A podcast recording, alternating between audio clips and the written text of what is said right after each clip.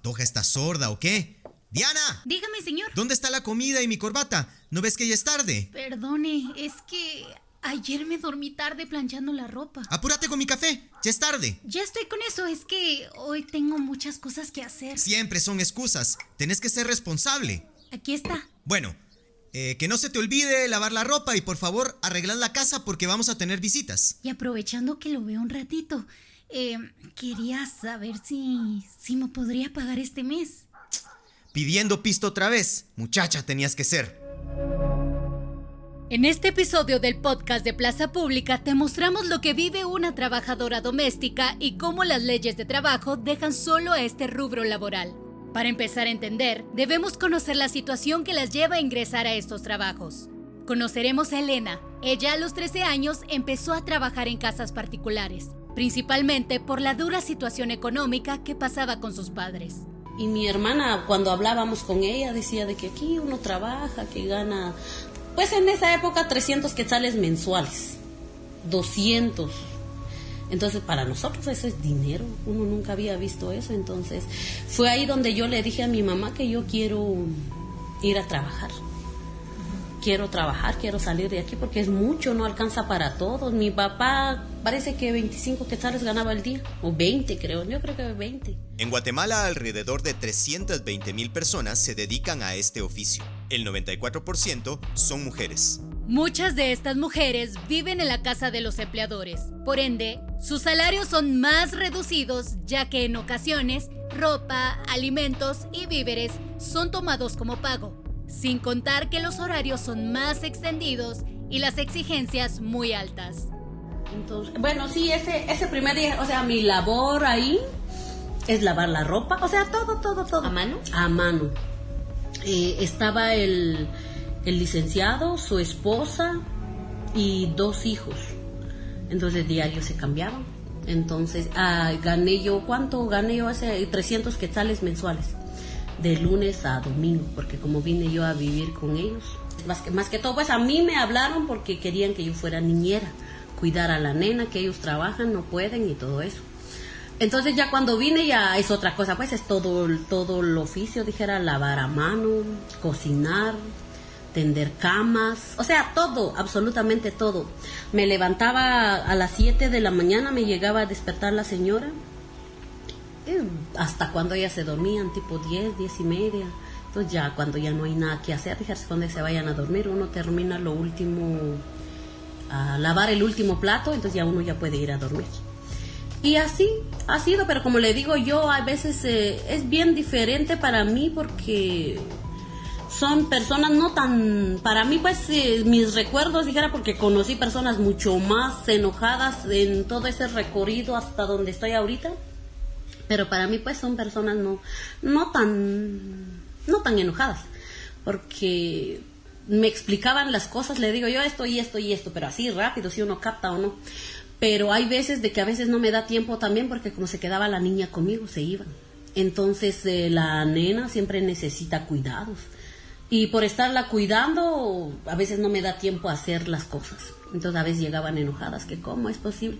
Y lo peor, dijera, es que como yo en mi pueblo estoy acostumbrada de que cuidar un bebé, o sea, ponerlo a la espalda y uno hace sus cosas, porque como tengo yo hermanos chiquitos, a mi mamá nos ponía a cuidarlos. Incluso la mayoría de trabajadoras no tienen idea de las tareas que deben realizar al iniciar un nuevo empleo y en ocasiones les descuentan los daños que generen en las casas. Y cuando se van eh, planchaba yo la ropa también, que es otra cosa que yo no sabía cómo hacerlo, porque a la primera me ponen a hacer tanto que yo ni siquiera sé, caso sé que es una plancha, cómo funciona, nunca en mi vida lo he visto.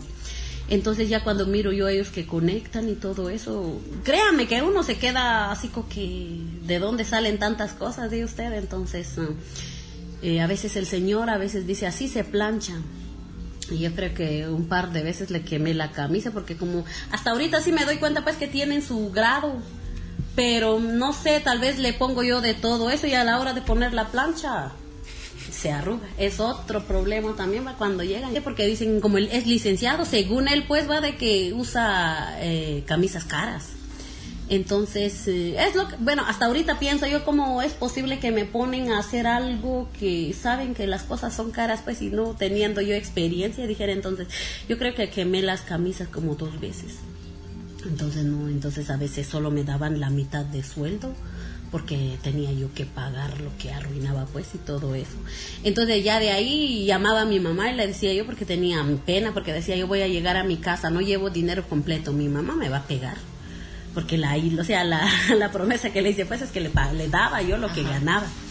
Entonces llamaba a mi mamá, a veces le decía yo, y me decía, ¿cómo es que no tienes cuidado? ¿Por qué no miras? Que no sé qué, pero en ese mm, caso a veces mi mamá también para mí pues fue un poco comprensiva porque le digo yo es que no sé, según el Código de Trabajo, la labor doméstica pertenece a un régimen especial, pero no tiene asignado un monto de pago específico, por lo que las trabajadoras deberían recibir el salario mínimo por 3.075 quetzales con 10 centavos mensuales, pero el pago promedio que reciben es de 919 quetzales con 68 centavos al mes.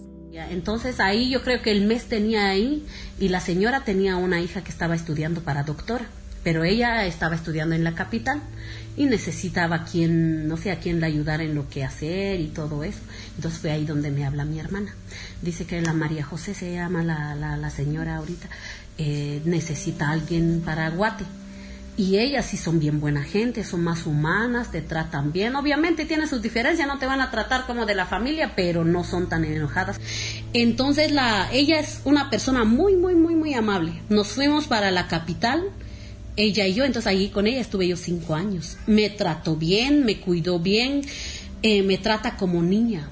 De allí mi sueldo hasta entonces es ahí donde sentía yo que me iba a ser millonaria, porque me, me ofrecieron 900 quetzales por estar con ella. Se lo juro que, pero es ahí donde yo le dije eh, la otra vez y es algo que uno se arrepiente ahora pues, eh, y llegué, la chava sí me trató bien me trata bien, nunca me regaña, no le hago bien las cosas, me dice, mire Elena, esto se hace, pero así calmado. Ah, créame, señor Lili, que es ahí donde sentí yo algo de amor, dijera que nunca en mi vida, ni con mi familia, ni en otro lado lo había yo sentido. Aunque el código de trabajo indique que se debe tener un horario de 8 horas, no reconoce que las trabajadoras necesitan un día de descanso, remunerado después de cada semana de trabajo, o asuetos con goce de salario. Eh, de 8 a 4 serían, ¿qué? 8. 9, 10, 11, 12, 1, 2, 3, 4. 8. 8 horas. ¿Y sale a las 4? No, siempre 4 y media, 5, depende. Si hay, o sea, un ejemplo más donde nos atrasan es cuando se reúnen con sus familiares.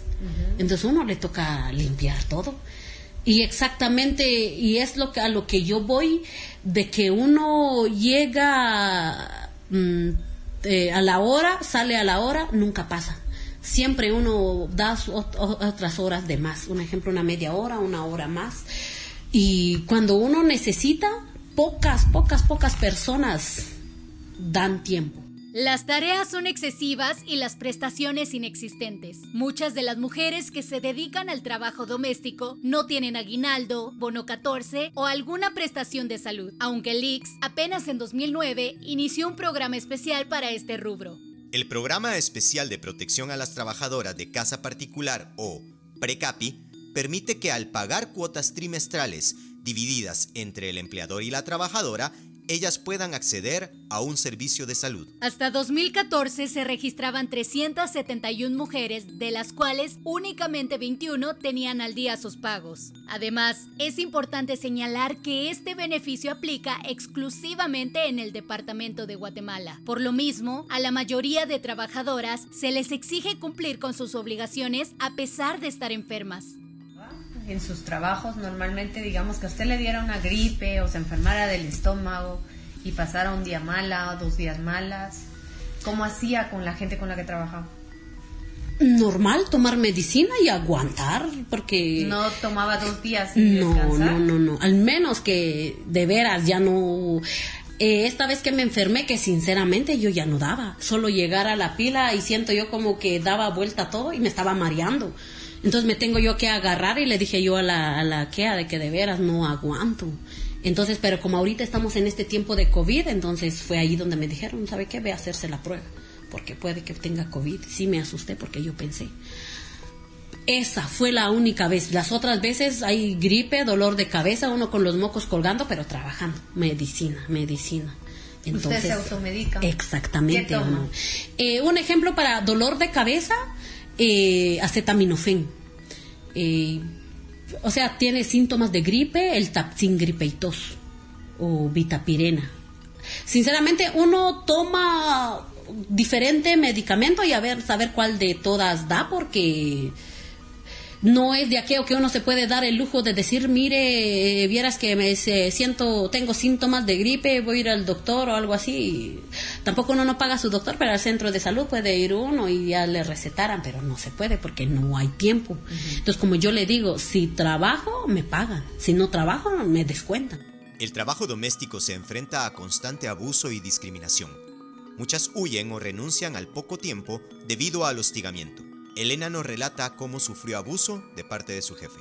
Es ahí donde yo siento yo pues que fue algo desagradable para mí porque el señor a veces uno está en la cocina, la cocina de ellos es reducida, a veces uno está lavando trastos y llegaba uno a abrazar por atrás y es una cosa muy desagradable porque, o sea, no, es que a veces él dice, es que yo soy muy, muy, como dice, muy respetuoso con las personas y yo así saludo.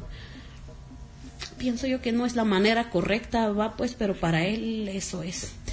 Y a veces, mm, eh, saliendo uno, se paraba la puerta y queriendo abrazar a uno o no sé, habían cosas eh, tan desagradables eh, que tal vez intentaba hacer con uno y yo y yo le decía yo a la señora, pero la señora dice pues va de que soy yo la que lo lo seduce o lo provoca porque yo necesidad no tengo, dijera, porque ya está el viejito. Entonces, eh, sí tenía dinero, a veces la señora eh, dijo un día de que eh, mi marido es diputado, dijo él tiene mucho dinero, es por la misma razón que las patojas se le acerca, pero mi marido es muy inteligente, él me quiere, él me sabe cuidar, pero no, no es inteligente porque es él el que anda detrás de uno, no es uno, al menos en mi caso pues yo no soy la que lo busca. Yo entré, cerré la puerta a la hora de, de dar la vuelta. Ay, no, es la cosa más asquerosa para mí, dijera, porque yo pues sinceramente supuse pues que él lo, cerró. Porque cuando yo entré, ¿qué es lo que hace él? Se estaba chupando el dedo. Y de ahí me lo metió en la boca. Por Dios, se lo juro que la, la cosa más asquerosa que me había pasado. Mire, fui yo a vomitar y todo eso. Y la, la señora salió y me preguntó, ¿qué, qué, qué, qué tiene o qué le pasa?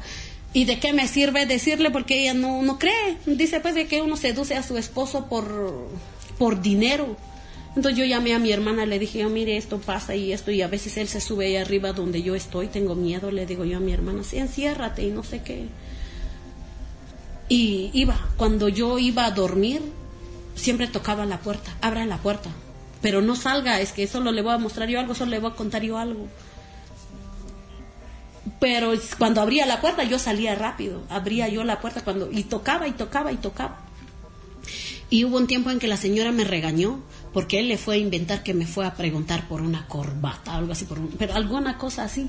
Entonces dice que yo le respondí mal, que yo no le abrí la puerta, que hay que eh, llamarme la atención, que esto y que lo otro. Entonces la señora me regañó, dijo, haga favor de cuando el licenciado le, el licenciado le pide algo, por lo menos, es que yo no puedo, que esto y que lo otro. Las trabajadoras de casa particular enfrentan grandes desventajas. Hay discriminación, maltrato, desigualdad y abuso, pero muchas ven este trabajo como su única opción para sacar adelante a su familia. Eh, ella, mm, por decirlo así, no tiene pelos en la lengua. Que usted no sirve para nada, que saber ni de dónde salió, que quebraba uno un plato, la gran ya se imaginará que, que, parecen inútiles, que como que uno le costara las cosas, que todo esto, que, o sea... En el caso de Elena, ella desea que nunca sus hijas vivan lo mismo, ya que la discriminación y abuso marcan de por vida. Por lo menos yo lucharé, daré hasta donde puedo, con tal de que tengan lo mejor, porque yo no quisiera que pasen en lo mismo que pasé yo. Entonces, lo mismo con mis hermanas también. O sea, todas trabajamos en lo mismo y quiera o no, hemos tenido experiencias diferentes de una de otra manera, pero siempre no todas son son positivas, la mayoría todo es todo es negativo, pues todo a veces y uno dice, pues uno está por necesidad. Y de la forma de cómo tratan a uno, a veces llego yo a pensar de que ojalá que algún día yo tenga la oportunidad de tener eh, dinero, yo jamás trataría a las personas como me tratan a mí. Entonces, dice uno, no, y pensar que mis hijas eh, por no tener oportunidad pasan en lo mismo. Eso es lo que tal vez yo me culpo sinceramente siempre.